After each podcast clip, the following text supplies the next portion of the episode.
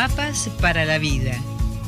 Virginia Gawel, licenciada en psicología, directora del Centro Transpersonal de Buenos Aires. Te brinda herramientas para tu desarrollo cotidiano.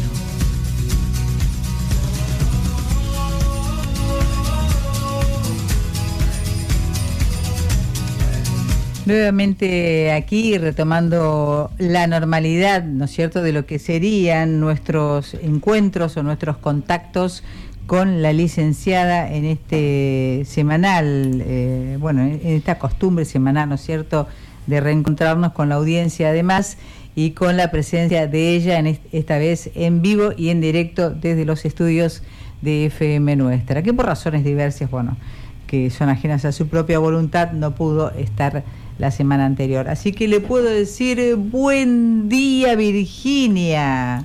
Hay allí 58 personas esperando 59 que diga, buen día Rosita. Qué maravilla tenerte aquí. Ya está todo en funcionamiento. Ah, claro, ¿eh? Así que transmitiendo en vivo desde la radio la columna de los martes que se sube los sábados a YouTube. Y acá la tenemos a Rosita en persona. Buen día. Estamos compartiendo asiento. Sí, y yo soy muy grande. Claro, yo soy más pequeña, por eso puedo entrar. Por, Zoom, por, Instagram no se nota, pero mido un metro setenta y cuatro. Entonces, bueno, acá me, me, encojo un poquito. Mejor no digo cuánto mido yo. Ahí va la pregunta. Hola Rosita, primero saludo. Hola Rosita y Virginia. Quisiera consultarles sobre lo siguiente. Siento que las acciones y actitudes de las personas me dan una información de quiénes son. Y muchas veces identifico rasgos de abuso, manipulación, violencia, esas intenciones que se leen entre líneas y que siento como señales para poner límites o distancia, lo cual creo acertado y saludable, pues ya lo viví y creo haber aprendido. Pero se contrapone con mensajes que leo como mirar a los otros con aceptación, no juzgar, no tratar de controlar o cambiar a los demás. Me hace dudar. ¿Podrías hablarnos sobre esto? Roxana de Villa Luzuriaga. bravo Roxana, bravo Roxana. Gracias Rosita. Ah, debes acomodarte ahora. ¿eh? Eh, está bien, estoy bien, estoy bien. Eh, hay ¿Cómo cambió el sol? Hay un poquito de resplandor, pero es lo que hay, así que parece que me hubiese iluminado. No crean eso, olvídense. Por ahora sigo siendo la de siempre. Yo le pondría como título a lo que Roxana plantea, Villa Luzuriaga está en Buenos Aires, Argentina. Así que estamos desde acá, desde Argentina, transmitiendo. Después cuenten desde dónde escuchan, desde dónde participan. El tema que plantea Roxana, yo le pondría como título Lo subliminal y leer entre líneas encomillado, leer entre líneas. Me gustaría explicar qué es lo subliminal, porque les aseguro que no hay ninguno de nosotros que no esté expuesto a la manipulación subliminal mediante las personas, a través de la publicidad, de ciertas publicidades, a través de las campañas políticas de cualquier país y muchas otras cosas más. Me encanta, Roxana, que plantearas esto que se llama lo subliminal, que es lo que vos sos capaz de leer entre líneas. Eh, me detendría en el hecho de que comenta, nos comparte Roxana, que por vivencias difíciles de su vida, por, vivencias difíciles de su, de su historia, ella aprendió cómo se comporta alguien que manipula, cómo se comporta alguien que nos quiere controlar, cómo se comporta la malicia, la lee pero se siente culpable de juzgar. O sea que están todos esos mensajes hoy válidos, no juzgar, aprender a aceptar al otro tal como es, etcétera, etcétera. Y aquí primero quisiera explicar qué es lo subliminal y después ir a contrastar con esos mensajes que nos llegan todo el tiempo. Esto es cuidar al otro. Qué amor, me olvidé de ponerme eh, almohadoncito atrás. Qué amor es muy importante para mí ese almohadoncito, se los recomiendo, a la altura de los riñones. Bien, podemos percibir subliminalmente muchas cosas, también cosas bonitas, porque yo podría estar totalmente abstraída aquí, venir Rosita, ponerme el almohadón y al rato yo darme cuenta, pero igual lo hubiese percibido el gesto amoroso. Así que no es nada más que percibimos cosas feitas, es mucho más que eso. Y es uno de los cimientos de la intuición. Vengamos, vayamos ahora a, ver de qué se trata lo subliminal. ¿Cómo se define lo subliminal? Va a ser más fácil para los que estén mirando, pero voy a procurar que quienes estén escuchando luego por YouTube o estén en vivo ahora puedan imaginarse. Yo estoy ahora frente al celular y con mis dos manos marco, imagínense marcando un foco de atención. ¿eh? Las dos manos marcan foco de atención, concentrarse, ir, si quieren, desde los hombros hacia la cara. Esto es la conciencia focal. Necesitamos prestar atención porque estamos estudiando, porque nos interesa lo que la otra persona dice, porque conversamos con alguien que nos importa o porque estamos yendo a ver una obra de teatro y estamos ahí de hecho, los magos de teatro se fundamentan en la percepción subliminal para que, la, para que la percepción focal esté tan abstraída que no se dé cuenta por los costados que está sucediendo algo que es una ilusión. O sea, la, la ilusión en realidad está en el foco. Y el truco consiste en que no percibamos el contexto en que ese foco aparece. No percibamos cuándo escondió algo bajo la manga, cuándo se puso algo en el bolsillo. Entonces, los magos y prestidigitadores lo que hacen es procurar que el público se concentre acá para que a la izquierda o a la derecha pueda estar haciendo lo que quiere que no veamos. El manipulador hace lo mismo. Por razones de sencillez voy a hablar en masculino, eh, pero ya sabemos, manipulador, manipuladora, mamá, papá, el jefe, la pareja. Y como decía, el sistema social está hecho en base a esto que Rosana plantea. ¿Qué es lo subliminal entonces? Está el foco de mi atención. Imagínense, ojalá ustedes están, ya son más de 100, gracias por estar acá. Bien, focalizando en esto que estoy tratando de explicar. Pero a lo mejor supongamos, viven cerca de un hospital o pasan los bomberos con su sirena, una sirena de ambulancia, una pero ustedes están atentos a esto. Entonces no prestan atención a qué está sucediendo en la calle. De hecho, en este mismo momento, detrás de la ventana está la calle.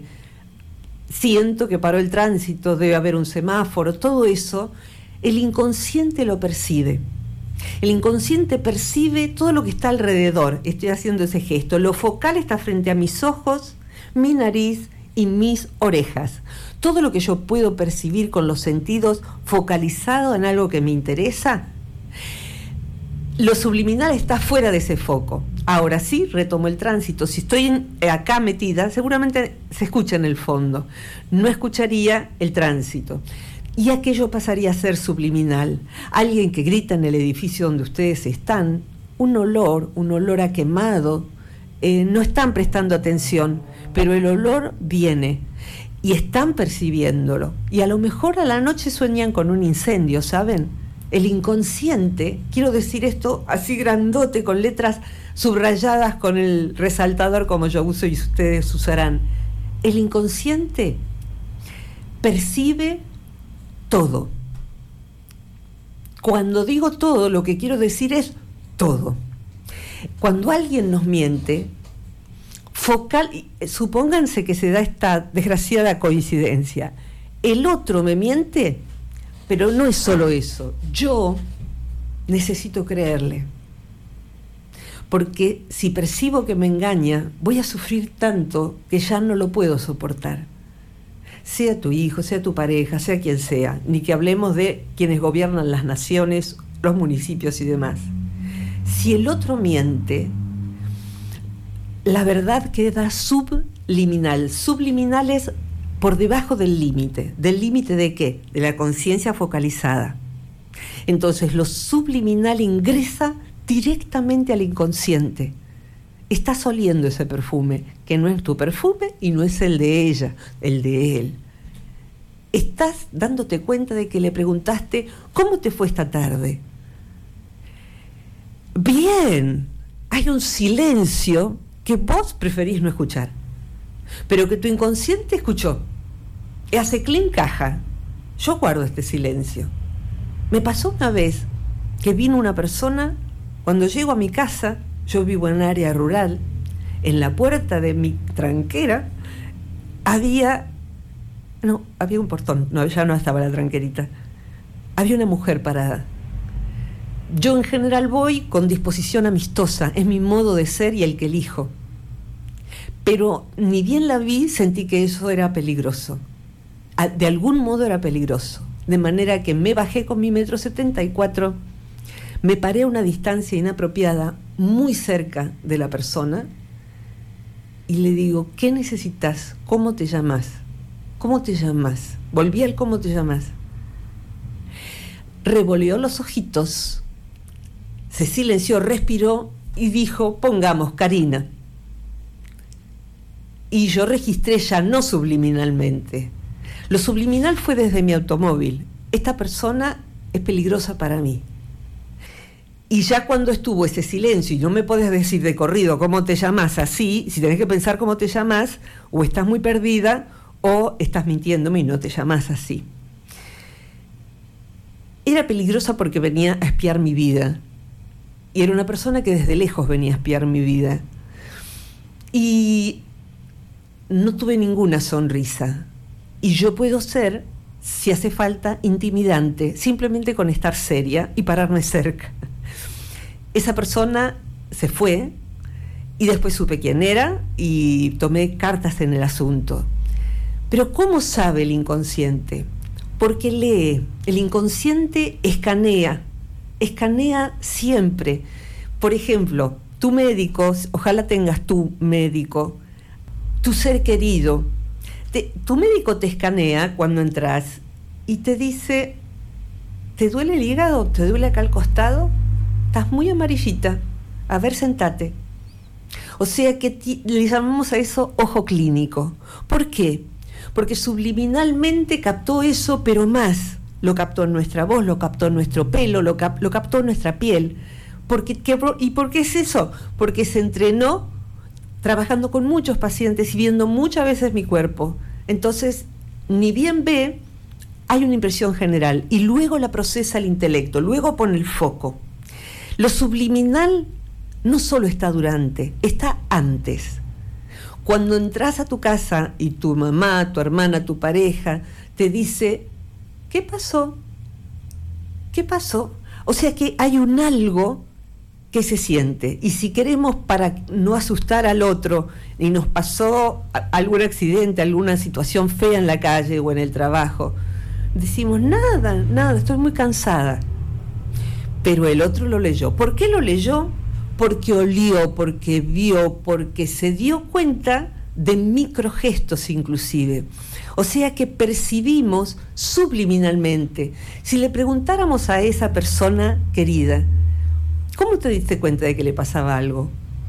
No sé, un pálpito decimos. Acá el corazón lo dice. Entonces, ¿Qué es eso? El inconsciente trabajando. El inconsciente tira información. Pero cuando queremos ver la mentira como verdad, como dice la canción, desechamos todo lo subliminal. Salí, no digas eso. No, ¿cómo me va a estar mintiendo? Es incapaz de eso. No conscientemente.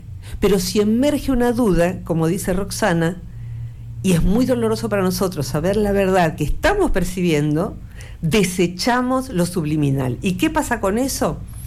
Toc, toc, vendrá la noche a golpear nuestra puerta y avisarnos con un sueño que recordaremos o no, pero avisarnos con un sueño, cuidado con esto, cuidado con esto. O, mira que te estás enamorando, o ese chico, esa chica está enamorada de vos, no le ves los ojitos, mírala bien, mírala bien, que a lo mejor es bueno dar un paso adelante. Cosas buenas, cosas feas lo subliminal es captado. Así que, Rosita. ¿Puede ocurrir que no intuyamos a alguien peligroso solo porque no queremos verlo? ¿Y por qué otras captan desde las primeras palabras y además de una mirada distinta, diferente, algo que te llame la atención y que te resulte sospechoso. Sí, ahí vamos, ahí vamos. Gracias, Rosita. Lo que está pasando ahí es que elegimos no ver. A ver, eh, levante la mano quien no fue engañado. O levante la mano quien lo fue. Mal, ¿eh? Mal si vamos aprendiendo de esto, y aquí Roxana en la pregunta está señalando que me pasaron cosas y con eso aprendí. No obstante, metemos la pata en el mismo pozo muchas veces, así que si les pasó de decir, ¿cómo entré en la mentira? ¿Cómo no me di cuenta? No te diste cuenta porque no podías. En algún momento porque no sabías en algún momento porque estabas desesperada y esa persona vino a hacerte compañía. Entonces, no te diste cuenta. Lo que quiero decirles a ustedes y decirnos a nosotras es que en el momento en que nos damos eh, nos anoticiamos de que se nos ha mentido, de que se nos ha ocultado algo, inclusive puede ser que nos ha ocultado una fiesta sorpresa. Cuando acontece la verdad, nos damos cuenta de que ya lo sabíamos. Yo vi algo raro esta mañana, porque papá se levantó antes y me dijo, voy a caminar, voy a tomar un poco de fresco. Me pareció raro. Y a lo mejor estaban preparando la fiesta sorpresa, que nunca es tan sorpresa. Y cuando nos enteramos de algo feo, en distintos países se dice, me cayó la ficha, me cayó el 20, que viene del viejo teléfono público. Les cuento a los jovencitos que se le ponía una ficha y cuando se lograba la comunicación, la ficha caía adentro para que la telefónica se cobrara nuestra llamada. Nos cae la ficha, es eso. Se me hizo un clic. El clic viene de cuando vemos los robos con, eh, de cajas fuertes. Alguien intuye cuál puede ser la contraseña, hace clic y se abre. Se abre la verdad para nosotros es sumamente importante estar atento a esas voces. Y como dice Roxana, hoy en día hay mensajes simplificados que tienen verdades profundas, como cuando se dice soltar, tenés que soltar, tenés que soltar. Entonces para separarte, para un hijo que se te murió, tenés que soltarlo, como si fuera tan fácil. Por ahí tenemos, si quieren googlear la palabra soltar con mi nombre, van a encontrar algunas columnas que hicimos con Rosita tenés que perdonar a partir del viernes. No es tan fácil, no, no, no. Eh, de manera tal que elegir al otro tal como es, no juzgar. Yo diría que no se puede no juzgar, porque el juicio aparece, a mí me gusta decir, acontece sin nuestro permiso. Entonces lo que se puede es observar qué juicio estoy emitiendo y eventualmente suspender el juicio. O sea, me salen estas cosas y por ahí lo que hay es prejuicio. Lo que hay es que lo subliminal entra en alerta, el inconsciente entra en alerta porque esta persona se parece a alguien que alguna vez me dañó. Pero esta persona no. Entonces, suspender el juicio sí es posible no juzgar no es posible, porque ¿saben cuánto tarda esto? Un cuarto de segundo, neurológicamente. Vayan a uno a ser más rápido con su voluntad que ese cuarto de segundo. Entonces decir, este tipo es peligroso, esta mujer no sé qué, o es el amor de mi vida, lo sé, lo siento acá, hay mariposas en el estómago. Las mariposas en el estómago a veces son cucarachas, cuidadito. Perdón por la imagen horrible, pero sé que no las van a olvidar. Eh, acabo de inventar una metáfora un poco fea, pero debe ser fruto de la experiencia. Las mariposas en el estómago a veces son cucarachas. Y yo me tomaría mi tiempo para ver quién es el otro, o no Hoy en día todo es así de rápido. Pero necesitamos para las cosas importantes como meter a alguien en nuestra casa o en nuestro corazón, darnos tiempo y ver quién es. Ver quién es. Ver. Y a veces, como decía Rosita, desde afuera alguien ve lo que nosotros no. ¿Por qué? Porque no está preso de eso focal. Está mirando toda la escena, lo subliminal y lo focal, porque nos está cuidando, por ejemplo. Entonces se da cuenta aquello de lo cual nosotros no nos hemos podido dar cuenta. Esto focal, fíjense ustedes, yo trabajé con hipnosis clínica por mucho tiempo, de hecho, hace 30 años prácticamente, o sea, un rato largo. Y la, hipnosis clínica y todas las técnicas que van directo al inconsciente, en su momento desarrollé mi propio modo de trabajar, que le llamé TADIS, técnicas de acceso directo al inconsciente. Se trabaja ingresando en esos costados. Se trabaja ingresando a lo subliminal. Se trabaja tratando de, inclusive, yo estudié publicidad, no de manera formal, sino que compré muchos libros sobre publicidad, luego vi muchas conferencias, muchas clases. ¿Por qué? Porque yo me di cuenta de que esto subliminal era poderosísimo. Y si yo lograba, así como la publicidad ingresa allí, y logre que entre dos marcas de café yo elija esta, y si ustedes hacen memoria, seguro que tienen jingles publicitarios de cuando eran chicos todavía están dando vuelta. A veces con amigos ya tenemos edad de poder recordar aquellos viejos jingles de 40, 50 años atrás. ¿Por qué quedó eso dentro nuestro? Porque ingresó su emocionalidad, su ritmo, allí en el costadito de lo subliminal.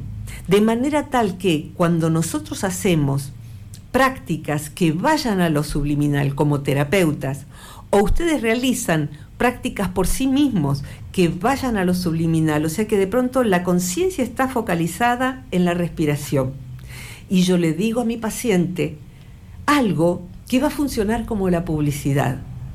Yo te veo, por ejemplo, yendo a dar el examen el próximo viernes.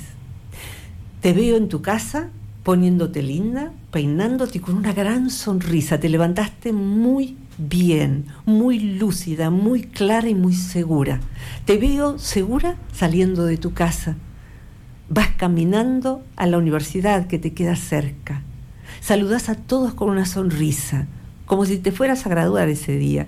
El examen es algo sencillo para vos, porque sabés que sabés. Y te veo que te están llamando para dar el examen. Te sentás como si fuera colega frente a colega Sonreí suavemente y ante cada pregunta tu respuesta es sintética y precisa. Te veo como desde lejos, como si yo estuviera en el aula con vos. Y siento mucha felicidad de verte tan serena contestando cada pregunta. Veo la sonrisa de quien te está tomando examen, la satisfacción de que por fin alguien estudió. Y te veo irte feliz y contenta porque diste con muy buena nota tu examen. Eso podría ser una inducción, se llama así. La persona antes de eso prestó atención a mi voz, a la respiración y a cualquier otro truco que uno al que uno apele para poder ayudar a que la persona se sumerja en ese inconsciente más ancho. Puede que inclusive al salir de esta inducción no recuerde qué le dije, pero mi indicación quedó grabada, por ejemplo, en su celular. Yo voy a necesitar que te pongan los auriculares y en algún momento del día, de acá al viernes, hoy es martes, bueno, pongamos dos veces al día, vos escuches esta grabación. Necesito que una de ellas sea particularmente antes de irte a dormir, cuando estés bastante cansadita, lo último que haces es escuchar esto. Pero voy a pedirte también que hagas las cosas de la casa, que estés atenta a otras cosas y tengas esta grabación repitiéndose. O sea, acaba, la volvés a poner, la volvés a poner. Estate atenta a otras cosas. Y lo que les puedo decir es que eso funciona. Funciona, funciona ¿por qué? Porque estoy usando los mismos canales cerebrales por donde ingresa la publicidad y por donde alguien me dice que lo tengo que votar. Si la política fuera tan limpia, pues no haría falta publicidad ni musiquita. Me vienen los jingles de cuando empezó, terminó la dictadura militar, Rosita. Entonces, la Oh. publicidad entra con ese ritmo y uno va, en vez de a comprar el café, a votar a este porque tuvo mejor campaña publicitaria. Es muy triste eso. Yo quiero votar al quien haya hecho obra, de decir qué eficiente la gestión de esta mujer, que no hagan ni un peso de campaña publicitaria, porque sus hechos son mi voto, mi voto de confianza. Eso significa voto, voto mi de confianza, eso que metemos en la urna. Entonces, nos manejan ideológicamente hasta que nos damos cuenta. Y lo mismo sucede en tu aprendizaje, Roxana. ¿Algo te alerta? Por las dudas, míralo, míralo. A lo mejor es un prejuicio, a lo mejor quedaste lastimada y es un temor, pero yo lo tomaría como un dato de la realidad que creo percibir. Entonces, después voy a ir haciendo evaluación. Y si se trata de cosas tan importantes como abrir el corazón, tomarse el tiempo, como para que no le abramos así nomás e incondicionalmente. Esa es otra frase espantosa. Amor incondicional. ¿A quién? ¿Por qué? ¿Quién es? ¿Qué le pasa conmigo? Después vemos. O bien nos hemos amado 20 años, pero ahora la cosa está pasando por otro lugar y hay condiciones. La condición se llama reciprocidad. ¿Es recíproco ese amor? Entonces, si quieren hacer esta práctica que acabo de describir, ponen en YouTube Virginia Gowell práctica, la palabra práctica. Virginia Gowell práctica. Les van a aparecer seis prácticas. Pueden usarlas todas porque están ahí gratuitamente. Y hay una que se llama, en la carátula dice prefiguración. Pueden usarla para aquello a lo que van nerviosos o con miedo o con sensación de, que yo no sé, que no valgo, que lo que sea. O para levantarse mañana con más ganas, con más radiancia. Es una práctica que es muy antigua, la usaban los antiguos budistas, la usaban los antiguos taoístas y también en el yoga, yoga hay, hay prácticas similares. Y entran ahí, en eso que perciben, lo subliminal. Rosita, ¿redondeas vos? Me he quedado pensando en que eso de no eh, advertir lo subliminal también tiene que ver con nuestra propia proyección. Sí, o sea que dice Rosita que no advertir lo subliminal tiene que ver con nuestra propia proyección. Muy bueno el aporte. Sí, exactamente.